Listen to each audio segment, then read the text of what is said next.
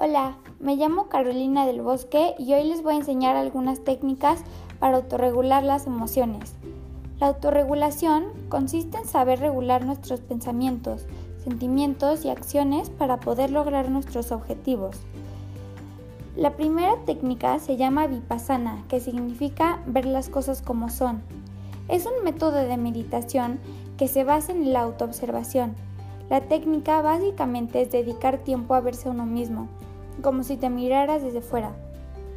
La idea es ir a un lugar tranquilo, cerrar los ojos y respirar profundamente. Tienes que observar tu respiración.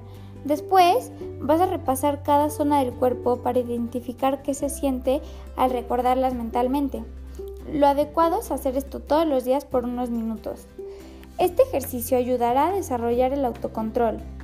La segunda técnica se llama entornos virtuales o imaginarios y consiste en exponerte de manera simulada a situaciones frente a las que te sientes particularmente vulnerable. El segundo paso es evaluarlos, cómo te hace sentir. La idea es identificar cuáles son los estímulos o momentos que te llevan a sentirte fuera de ti. Luego, tratar de comprender esa emoción, su razón de ser y cómo podrías sustituirla o aminorarla. Otra terapia es la arteterapia, que consiste en emplear diferentes artes para expresar las emociones y luego lograr un mayor equilibrio emocional, además expresar las emociones de manera creativa. La falta de autocontrol de las emociones muchas veces nace de la falta de autoconocimiento y autovaloración. Nos sentimos tensos porque nos exigimos demasiado o castigamos nuestros errores en lugar de concentrarnos en aciertos.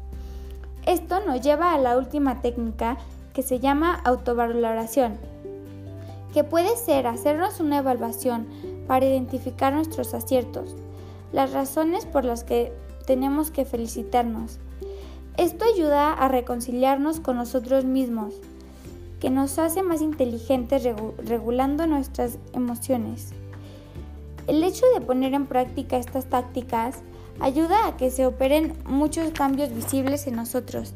Así aprender a gestionar lo que sentimos nos permitirá vivir una vida más tranquila.